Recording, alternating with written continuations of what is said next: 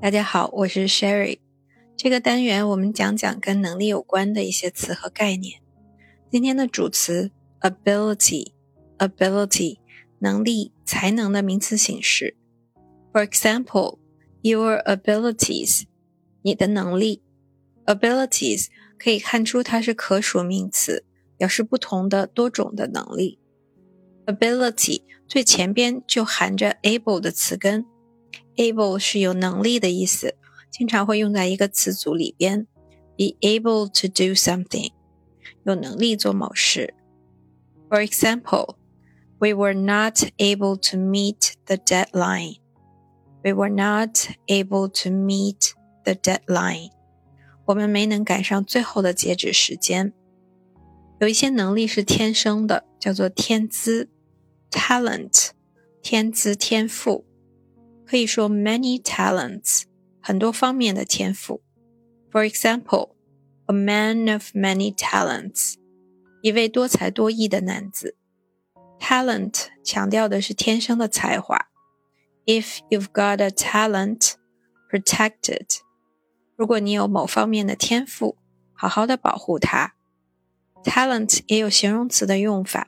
加上 ed，talented，有天分的。 For example, I'm talented in languages。我在学语言方面是有天分的。如果说天分是可遇而不可求的，那么能力似乎是可以通过努力和学习来加强的。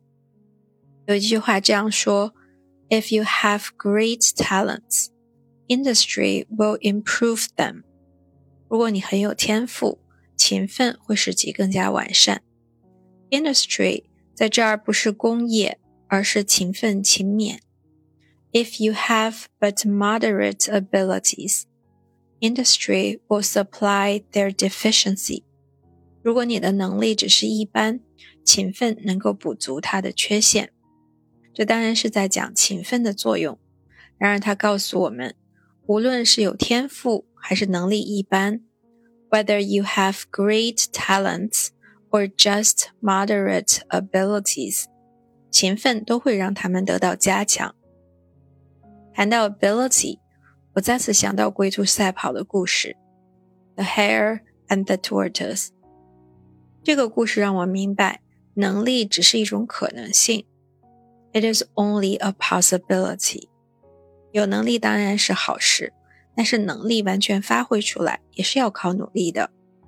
另外，能力有很多种 ：the ability to lead，领导的能力；or leadership ability；the ability to transform our experience。